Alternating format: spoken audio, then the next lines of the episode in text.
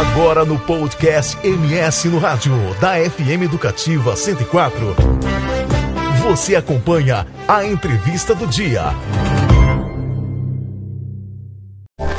Bom, vem aí o horário eleitoral gratuito, exibido há mais de meio século aqui no Brasil, o espaço na rádio e na televisão, estreia nas eleições desse ano no dia 26 de agosto, próxima sexta, pela manhã e pela noite, e segue até o dia de 29 de setembro. Em caso de segundo turno, voltará ao ar de 7 a 28 de outubro.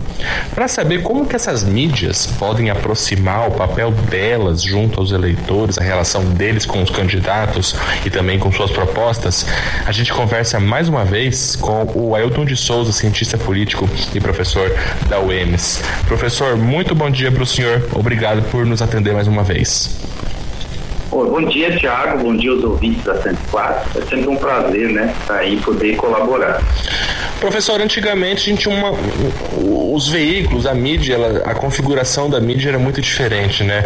Há 15, 20 anos atrás, né? Não tinha como a gente escapar muito do horário político, né? Ah, mudar de canal não dava porque todos os canais passariam o, horário eleitoral gratuito. Mas nesses tempos as campanhas políticas elas brigam pela atenção do, dos, dos, dos, ouvintes, dos, dos, telespectadores, das pessoas, também muito com os concorrentes que vão dar do programa de de aliás, com a programação da TV a cabo tem esse combate que tá TV a cabo com filme, TV a cabo com série, tem o streaming, tem o podcast, tem a, as mídias que transmitem jogos online. Com tanta oferta de entretenimento, a pergunta que eu faço agora é a seguinte: na avaliação do senhor, as pessoas ainda buscam o horário político eleitoral em tempos de eleição? O senhor acha que isso vai ter uma importância diferente para 2022? É, então, é, a questão do horário eleitoral é, é sempre interessante porque né, é, é, nós temos no, no, horário eleitoral, principalmente para aqueles eleitores ainda indecisos, né? Então, o horário eleitoral a, a, no, na televisão, na rádio, ele é um componente adicional a mais, né, para aqueles é, eleitores que ainda não tomaram a decisão ou que já têm uma decisão, mas quer ouvir um plano de governo, quer ouvir o que de fato o candidato vai fazer em caso de eleito. Então ele acaba se tornando um suporte muito importante é, para os eleitores, tanto aqueles que já têm uma posição consolidada, como aqueles que ainda é, precisam de mais informações para decidir o voto na hora final. Né? Então, assim, é, embora a gente tenha, né, como você bem frisou, Thiago, muitas opções à disposição, a televisão e a rádio eles são ainda componentes importantes né,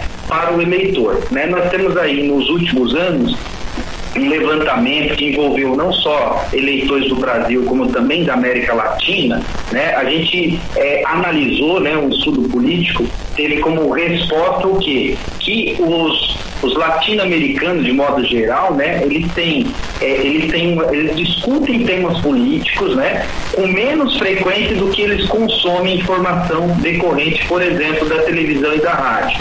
Então, assim, esses dois veículos em especial, eles têm uma atenção importante para os eleitores, vai ter uma importância grande para a decisão dos eleitores. Mas é claro que outras mídias elas também são importantes. E esse ano, né, é, a gente tem aí uma regulamentação mais forte, né, de todos os canais, é, de todos os canais, no caso, de informação né, da internet. Né? Então, essa, duas resoluções importantes. A resolução 23610 né, de 2019 e a resolução 23.671 de 2021.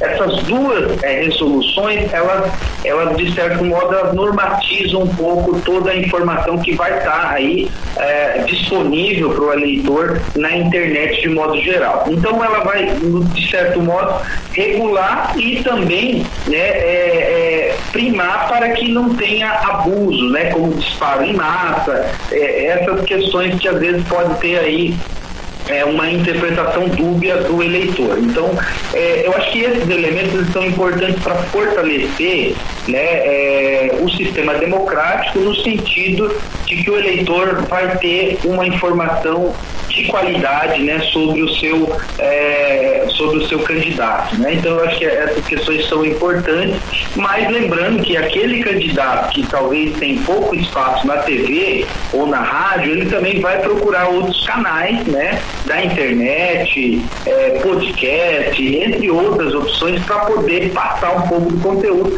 embora aqueles candidatos que estão melhor colocados, estão melhores colocados na pesquisa, ele tem um espaço maior, né? Em geral, aí até o quarto colocado é, são aqueles candidatos que vão estar mais presentes nos debates na televisão, podcast, etc., por ter mais chances de chegar ao poder, né? De, de ser eleito, né?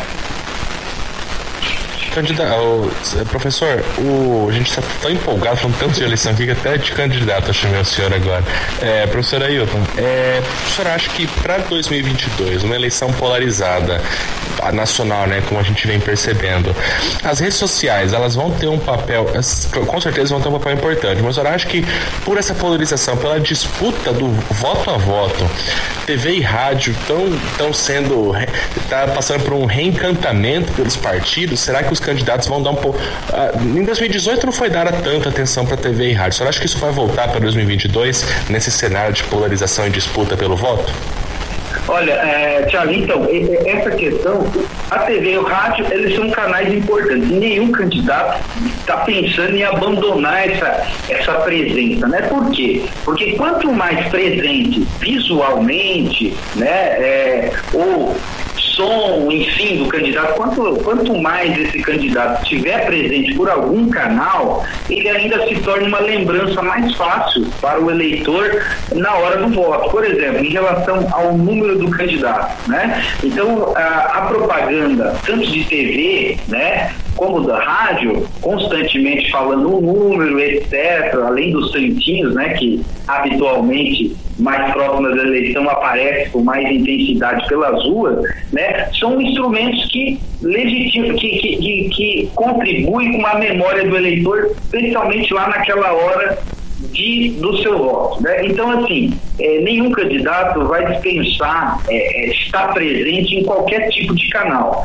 Né? Então, é, é, é importante isso porque, vamos supor, por exemplo, que um candidato apareça pouco na mídia ou na rádio ou qualquer outro canal. Né? A probabilidade, de modo bem geral, né, a probabilidade do eleitor lembrar lá na hora do voto, né, sendo que nesse ano né, vota para deputado estadual, federal, presidente, governador, senador, para ele lembrar aquele voto é, de modo mais fácil, né? É, é, importante, né, estar presente, né? Ou seja, estar presente todas as tipos de mídia é um componente importante, inclusive para lembrança. Então, é, nenhum candidato vai dispensar esse espaço de rádio e televisão e, é claro, vai também trabalhar com outros canais que são importantíssimos. Né? Lembrando, né, é, muitas pessoas têm um acesso mais fácil, por exemplo, para o celular. Está numa rede social e lá tem uma propaganda, ou ele pode ver o candidato. Isso é um componente muito importante. Mas a gente tem que lembrar né, e deixar muito claro que, embora a gente já tenha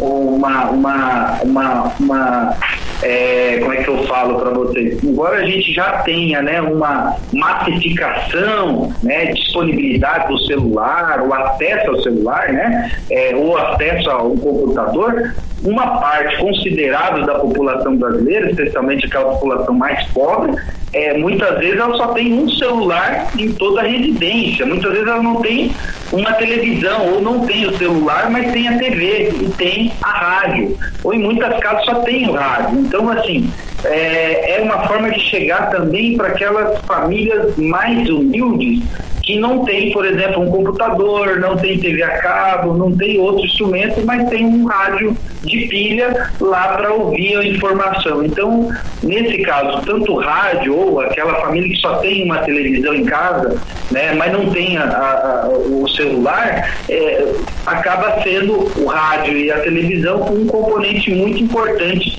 para aquela família, né? Embora aquelas pessoas que já estão nas redes sociais e preferem né, a informação pela rede social, etc., ela vai ter sim nas redes sociais e outras formas aí de divulgação pela internet um componente importante de decisão para o seu voto. Né? É, professor, é, a gente falou há pouco tempo, é, agora pouco, sobre a questão do tempo, né? Alguns candidatos com mais tempo que os outros, é claro, e os debates acabam sendo mais interessantes para o eleitor?